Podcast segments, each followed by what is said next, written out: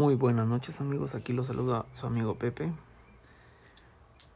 Este, este capítulo lo debe haber subido desde el 11 de mayo, si no me equivoco, pero pues como todos sabrán, ahorita estamos en medio de una pandemia por cuestiones de trabajo, que por cierto trabajo los seis días a la semana y cuestiones de tiempo es que no pude subirlo antes, pero aquí está. Y pues empecemos, arranquemos. Sin más ni más, el caso del que les voy a hablar hoy fue de un asesino que se convirtió en los más mediáticos de Estados Unidos y al menos confesó 28 homicidios o feminicidios más bien. Pues muchos sabemos que los asesinos seriales siempre han desatado una fascinación morbosa por el público. A todos nos interesa saber, este, nos gusta saber. De hecho, a mí me encantan las historias de los asesinos seriales no por no por las cosas que hicieron atroces, sino por me interesa saber lo que hay en sus mentes, ¿no?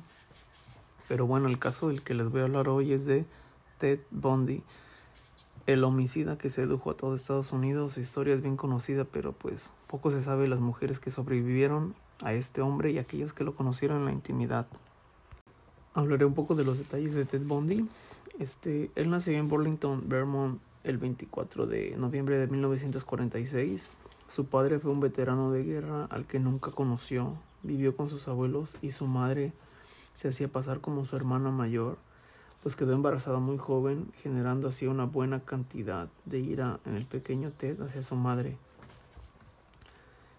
El origen de su maldad se cree que fue ya en su adolescencia, porque pues durante su adolescencia Bondi disfrutaba de atrapar animales y torturarlos para después mutilarlos. Y eso es este detalles que muchos asesinos seriales tienen de torturar y matar animales. Bueno, Bondi ingresó en la universidad y estudió derecho, pero precisamente fue durante esa época cuando comenzó la etapa de asesino en serie. Bueno, y este Bondi fue, era un estudiante aplicado y con buenas notas en la Universidad de Washington. En las aulas, en 1967 se enamoró de Stephanie Brooks, una joven de familia acomodada. Brooks fue el sueño hecho realidad de Bondi, pero los primeros años después de que ella se graduó en psicología y finalizó la relación por considerar que su pareja era indiscreta y carecía de objetivos claros en la vida. Bondi nunca superó la ruptura y se obsesionó tanto con ella que de hecho todas las mujeres que él asesinó tenían un parecido similar a, ella. Y pues después de esto ella, él mantenía un contacto a través de cartas para así intentar reconquistarla. Él abandonó los estudios durante un tiempo y después regresó a la Universidad de Washington para matricularse en Derecho. Fue considerado un estudiante brillante y estimado entre sus profesores. Paralelamente inició una relación de cinco años con Elizabeth Cluffer, quien era divorciada y tenía una hija pequeña. Sin embargo, Cluffer desconocía que su novio había estado saliendo con una chica de San Francisco, California, con la que seguía escribiéndole cartas. Durante mil, 1969 y 1972 todo iba bien. Él enviaba solicitudes de admisión a escuelas de derecho, y estuvo involucrado en actividades comunitarias, incluso obtuvo una condecoración de la policía de Seattle por salvar a un niño de tres años de morir ahogado. él también se relacionó con figuras importantes del Partido Republicano de los Estados Unidos, pero todo cambió en 1973, cuando se reencontró con Brooks, con la que mantuvo una relación que duró entre el verano y el invierno de ese mismo año. Al final, Bondi la abandonó sin que ella volviera a saber nunca más de él. Bueno, Bondi empezó a cometer delitos menores como robos a casa, habitación y a negocios. Sin embargo, no fue hasta el 4 de enero de 1974 cuando comenzó su ola de violencia. Su primera víctima fue Johnny Lenz, una joven universitaria quien violó y golpeó con una, con una palanca metálica, pero supongo que fue como con un tubo o algo así. Este, al día siguiente la chica fue hallada malherida y sobrevivió con un daño cerebral permanente. Bondi en ese entonces tenía 27 años. Días después, él atacó a una estudiante de psicología de la Universidad de Washington, Linda Han Haley, de 21 años. Bondi entró en su dormitorio, la dejó inconsciente con un golpe y la sacó de la escuela. Nadie notó la ausencia de la joven hasta el día siguiente. La policía no estableció ninguna conexión entre las dos agresiones y tampoco se hicieron mayores pruebas ni estudios de la escena. Supongo que era por los años que, pues como sabemos, fueron los años 70 que la tecnología obviamente no estaba tan avanzada como ahora. Los restos de Linda Ann fueron descubiertos, el año, descubiertos un año después en una montaña cercana de ahí. La estrategia de Ted que desarrolló para traer a sus víctimas era hacerse el débil. Por lo general cargaba muchos libros en un brazo falsamente enyesado y pedía ayuda a las chicas para después secuestrarlas. También él fingía tener problemas para arrancar su auto. Su auto era un Volkswagen y cuando las mujeres se acercaban a echarle la mano, él las golpeaba y las secuestraba. Durante la primavera y verano de 1974 desaparecieron varias universitarias y madres jóvenes. Se calcula que fueron ocho víctimas a las que atacó de noche hasta que comenzó a hacerlo de día. La policía había iniciado una investigación y contaba con descripciones acerca de un hombre que solicitaba ayuda a chicas que jamás volverían a ser vistas. El individuo tenía una particularidad de ir cargando con libros y llevar un brazo enyesado. También hubo testigos que observaron a un hombre que tenía problemas para arrancar su Volkswagen, el cual había sido visto rondando en sitios donde desaparecieron las dos de las jóvenes asesinadas. El 9 de febrero de 1974, Carol Valenzuela, de 20 años, desapareció en Vancouver, Canadá. Su cadáver no fue descubierto hasta el mes de octubre junto a otro cuerpo sin identificar. El 11 de octubre de 1974 desapareció Nancy Wilcox, de 16 años. Su cuerpo nunca fue hallado. El 12 de marzo de 1974, Donna Manson, de 19 años, fue vista por última vez mientras iba a un concierto de jazz en el campus de la universidad en la que ella estudiaba. El 17 de abril del mismo año, Susan Rancor, de 18 años, caminaba por los jardines del Central Washington State College cuando de ella desapareció. Un mes más tarde desapareció Roberta Parks, de 20 años, quien había quedado con unas amigas para tomar un café. Nunca llegó. Parks se encontró con un hombre aparentemente lesionado, quien le pidió que ayudara, le ayudara a subir unas cosas a su auto. Jamás fue vista de nuevo. El primero de junio de 1974, Brenda Ball, de 22 años, salió de taberna Flame en Burien, Washington, después de comentar a sus amigos que iba a buscar a alguien que la llevara a Sun City, California. La última vez que la vieron estaba hablando con un hombre con el brazo enyesado. 19 días más tarde se descubrió que Ball nunca llegó a su destino. El 11 de junio de 1974 Georgian Hawkins, de 18 años, perteneciente a la fraternidad Kappa Alpha de Seattle, desapareció después de despedirse de su novio e ir a buscar unos libros para un examen de castellano. Su compañera de habitación y la encargada de su dormitorio reportaron la desaparición a la mañana siguiente. El 14 de junio del mismo año, la universitaria Janice Out dejó una nota a su compañera de habitación avisándole que se iba en bicicleta al parque Lago Samashmish. Ahí se le vio conversar con un hombre que tenía el brazo enyesado y le pedía ayuda para cargar libros en su auto. Días después volvió al mismo parque y secuestró a Denise Naslund, la cual pasaba el día con su novio y amigos, los restos de Janice y Denise fueron encontrados en agosto de 1974 en el mismo lago.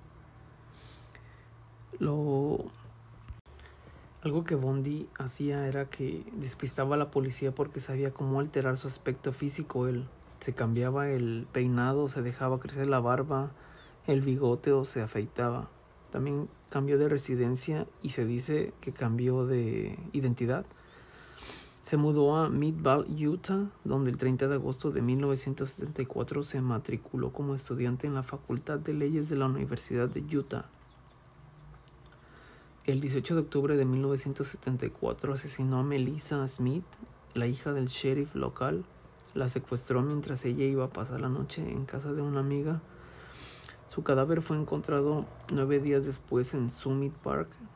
El 30 de octubre de ese año desapareció Laura Amy, de 17 años, cuando volvía de una fiesta de Halloween. Su cadáver fue encontrado con, en los montes Washets, mostrando signos de haber sido golpeada en la cabeza con una cuña de metal y violada. Sin embargo, parecía que Bundy conocía a la muchacha debido a que hubo algunos testigos amigos de ella que le contaron a la policía que estuvo acosándola y apareciéndose en lugares que la muchacha conocía y frecuentaba. La policía inició una investigación y descubrió similitudes en el modus operandi con algunos asesinatos ocurridos en Washington, a lo que entre ambas comisarías elaboraron un retrato hablado del posible aspecto que tendría el asesino. Los primeros errores de Ted Bundy fue el 8 de noviembre de 1974. Bundy se acercó a Carol Darbrunch en el Fashion Place Mall en Murray, Utah. Haciéndose pasar por un oficial de policía, le informó que habían intentado robar su coche. Darbrunch subió al auto de Bundy bajo la creencia errónea de que iban a la comisaría para presentar un informe. Después de, tener después de detener abruptamente el coche, Bondi sacó una pistola y le esposó una muñeca. Ella luchó con uñas y dientes y consiguió apartarse antes de que Bondi pudiera fijar el otro extremo de las esposas. Ella lo golpeó en la cara, salió corriendo y consiguió que un conductor que pasaba por ahí la llevara a la policía. En la comisaría, Darronch narró lo sucedido y así, así obtuvo la descripción del hombre del vehículo y el tipo de sangre del atacante. Esa misma noche, 8 de noviembre, Debbie Kent, de 17 años, desapareció del, del estacionamiento del instituto escolar Vietmont, donde había acudido junto a sus padres a ver una obra de teatro.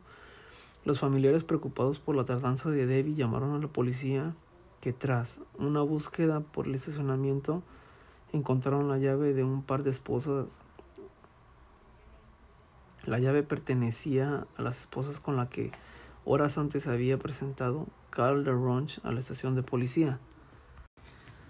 Así que para esto Carol sería la primera en proporcionar a las autoridades una, una descripción de Bondi, además, de la, además que en la escena se encontraron rastros de sangre de los que hace rato había mencionado estos asesinatos siguientes fueron en Colorado. El 12 de enero de 1975, Karen Campbell, de 23 años, acompañó a su prometido al doctor Raymond Gadowski a un seminario en Aspen, Colorado. Mientras ellos descansaban en el salón del hotel, ella regresó a la habitación para buscar una revista. El doctor Gadowski y sus hijos decidieron ir a buscarla al ver que ella no regresaba pero no lo encontraron. A media mañana se dio parte la policía de su desaparición. Un mes después, un trabajador encontró el cadáver de Campbell en un banco de nieve a varios kilómetros del hotel. Había sido violada y brutalmente golpeada. No se encontró evidencia eh, de algún atacante. El primero de marzo de 1975 descubrió descubriendo un cráneo en la zona boscosa de las montañas de Taylor, pertenecía a Brenda Ball. La policía realizó una amplia búsqueda por los alrededores y tres días después encontraron partes de los cuerpos de Linda Haley, Susan Rancourt, Roberta Parks. Posteriormente se hallaron otros restos que fueron identificados como pertenecientes a Donna Manson. El descubrimiento de algunas de las víctimas no detuvo a Bondi. El 15 de marzo de ese mismo año secuestró a Jolie Cunningham, de 26 años, cuando se dirigía a una taberna de Valley, Colorado. Bale, perdón, Bale, Colorado. Su cuerpo no había sido hallado todavía. El 6 de abril de 1975, tras discutir con su marido, Dennis Oliverson, de 25 años, decidió ir a visitar a sus padres en Grand Junction, Colorado. Denise no regresó de aquella tarde, pero tampoco regresó a casa de sus padres. Ella desapareció y su cuerpo aún no había sido encontrado. Nueve, días más tarde, Melanie Cooley, de 18 años, desapareció cuando regresaba del instituto. Un trabajador de caminos descubrió su cadáver el 23 de abril. La chica había sido golpeada con una barra de metal y tenía las manos atadas a la espalda, mientras una funda de almohada estaba fuertemente anudada alrededor de su cuello, o sea, amarrada. El primero de julio de 1975, Shelley Robertson, de 24 años, decidió bajar por el país practicando autostop, que aquí en Estados Unidos y pienso que en cualquier parte de México es, es algo común que hagan jóvenes el autostop de ir de viaje y así, ¿no? Bueno, sus amigos no se preocuparon demasiado cuando pasaron varios días sin verla. Hubo testigos que la vieron en una gasolinera hablando con un hombre de que, que conducía un viejo camión. El 21 de agosto su cadáver fue descubierto por dos estudiantes en el pozo de una mina cercana en Georgetown, Colorado. Debido al retrato hablado del asesino, una amiga cercana de Meg Anders lo reconoció como Ted Bundy. Meg Anders también llamó de manera anónima a la policía sugiriendo que su novio podría tener algo que ver con las muertes. A pesar de que facilitaron fotos recientes de Bundy a la policía, los testigos fallaron al hacer correspondiente la identificación. La policía desechó esa pista para enfocarse en otros informes la atención hacia Ted Bundy se disparó hasta algunos años más tarde. Bundy adoptó la estrategia de trasladarse de un estado a otro para evitar que la policía descubriera sus patrones. Y como les había mencionado, se cambiaba su identidad, su, o sea, pues se cortaba la barba, su aspecto físico.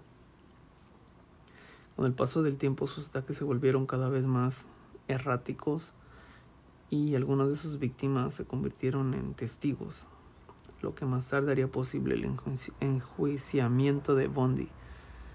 El 16 de agosto de 1975, un policía detuvo en una en una inspección de rutina para comprobar la matrícula, la matrícula de un Volkswagen. El sospechoso dio la fuga, pero fue detenido poco después. En el auto se encontró una palanca de metal, esposas, cinta y otros objetos que dieron inicio a una investigación a gran escala en torno a Theodore Robert Bundy. El 23 de febrero de 1976 comenzó el, el, juicio contra Ted Bundy por secuestro agravado.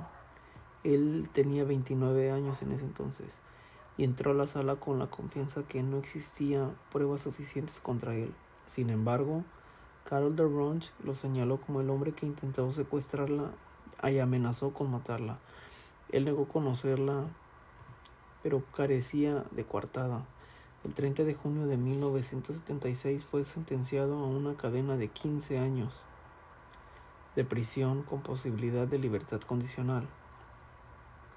En prisión los médicos le efectuaron pruebas psicológicas y toxicológicas concluyendo que no era un psicótico, ni drogadicto o alcohólico, y que tampoco sufría de algún tipo de daño cerebral. Los resultados de las pruebas permitieron seguir preparando procesos en su contra. Las pruebas periciales del Volkswagen determinaron que las muestras de pelo encontradas en el vehículo pertenecían a Melissa Smith y Karen Campbell. Exámenes posteriores revelaron que las contusiones cerebrales en ambos cuerpos podrían haber sido ocasionados por la palanca encontrada en el coche de Bondi. La policía de Colorado levantó cargos por asesinato el 22 de octubre de 1976. En abril de 1977 fue trasladado a la prisión del condado de Garfield, Colorado. Este, a, continuación es cuando él se fuga durante los preparativos de su negocio, de su segundo juicio Bondi despidió a sus abogados y decidió defenderse a él mismo. ya que pues si recuerdan él había estudiado derecho. Por ese motivo se le permitió visitar la biblioteca de la corte de Aspen, Colorado. El 7 de junio de 1977 saltó desde la ventana de la biblioteca lesionándose el tobillo. Aún así, eludió a la policía durante seis días y sobrevivió robando y durmiendo en la cabaña abandonada. La policía lo atrapó cuando trataba de robar otro Volkswagen con las llaves puestas. Volvió a escapar de nuevo el 30 de diciembre de 1977, trepando el techo de una de las estaciones de la cárcel, para desde ahí acceder a otra parte del techo que desembocaba en el armario de un departamento vacío del penal. Esperó que no hubiera nadie cerca y salió por la puerta delantera de uno de los departamentos de los funcionarios de prisiones. Hasta la mañana siguiente, pasadas 15 horas, no se dieron cuenta de su desaparición. Esta vez huyó a Chicago y Florida, usando el, seudónimo de Kenneth Michener. El 14 de enero de 1978, en el edificio de la Fraternidad Chi Omega de la Universidad de Florida, estaba vacío cuando Nita Neri volvió en la madrugada. Le extrañó que la puerta estuviera abierta y decidió esconderse. Vio salir del edificio a un hombre con una gorra azul y una carpeta envuelta en un trapo. Creyendo que tal vez habían asaltado la fraternidad, fue en busca de su compañera Karen Chandler, la que encontró tambaleándose en el pasillo herida gravemente. Otra compañera, Kathy Kleiner, fue hallada con vida, aunque malherida en su cuarto. La policía encontró el cadáver de Lisa Levy que había sido golpeada en la cabeza y brutalmente violada. También estaba el cadáver de Margaret Bowman, estrangulada mientras dormía, con un golpe en la cabeza que le destrozó el cráneo. El resto de las chicas no pudieron aportar más pistas salvo el testimonio, testimonio de Nita Neri. No lejos de ahí, Bundy atacó a Cheryl Thomas, quien sobrevivió a una paliza brutal. Su, cráneo fue fracturado en cinco lugares. Tenía la mandíbula rota y un hombro dislocado. La joven sufrió pérdida de, permanente de audición y problemas de equilibrio. En la escena del crimen se encontraron evidencias corporales como cabello y sangre del autor. El 9 de febrero de 1978 secuestró Kimberly Leach de 12 años. ¿Pueden creerlo? 12 años, este hijo de su puta madre, en Lake City. Su amiga Priscilla narró a la policía que había visto subirse a una camioneta blanca con un hombre del que no pudo aportar más datos. Bondi la secuestró mientras regresaba a la escuela por un bolso olvidado. La convenció para irse con él y la llevó a un lugar aislado para agredirla sexualmente. Murió, murió durante la violación. Ocho semanas después se encontró en Florida el cuerpo de Kimberly.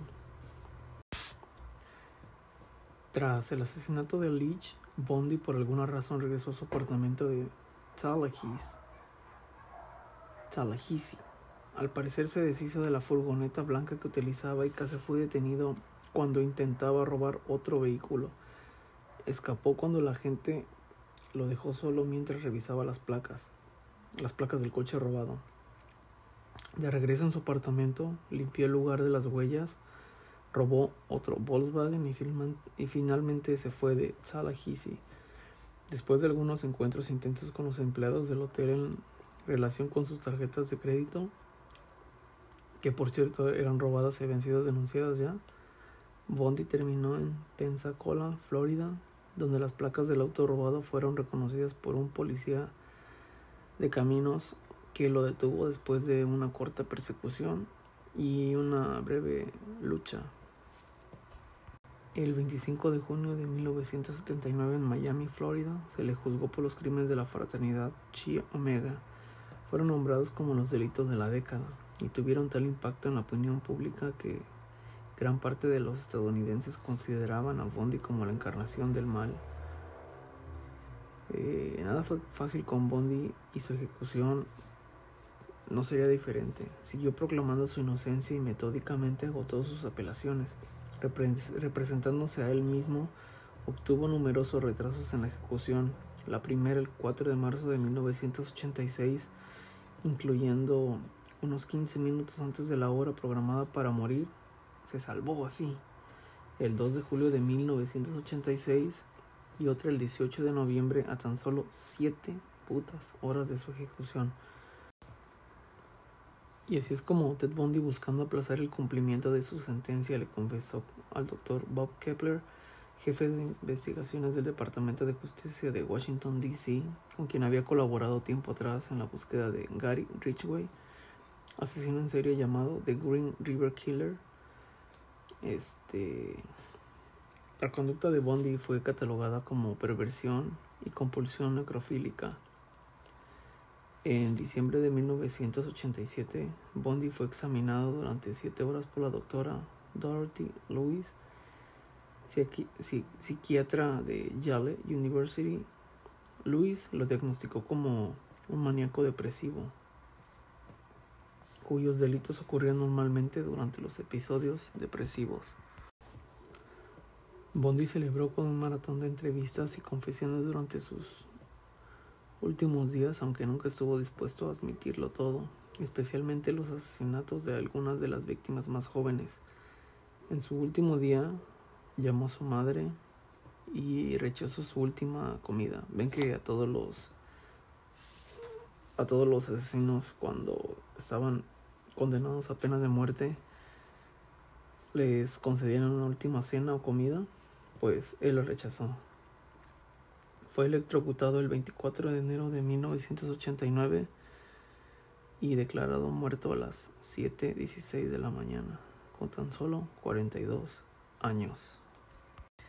Y bueno, pues quedó la historia de este vato, Ted Bundy, que nos recuerda que nunca sabemos quién puede ser un psicópata. Puede ser un vecino tuyo. O, pues sí, no, no sabemos quién puede ser. Y unas palabras de hecho que él dijo son estas, cito. Queremos creer que podemos identificar a las personas más peligrosas, pero lo más aterrador es que no podemos. Las personas no se dan cuenta de que conviven con asesinos en potencia. Ted Bundy. Y bueno, pues si les gustó, denle like, recomiéndenselo a sus amigos. Este, discúlpenme si me trabé en algunas palabras, es el primero. Estaba tomando unas chelitas y pues yo creo que es otro factor que no me ayudó mucho. Pero pues los invito a que me sigan en mi página de Instagram que recién la acabo de abrir. Es el. Así como se llama el garage de Pepe. Y pues. Nos vemos para el siguiente. Bye, bye.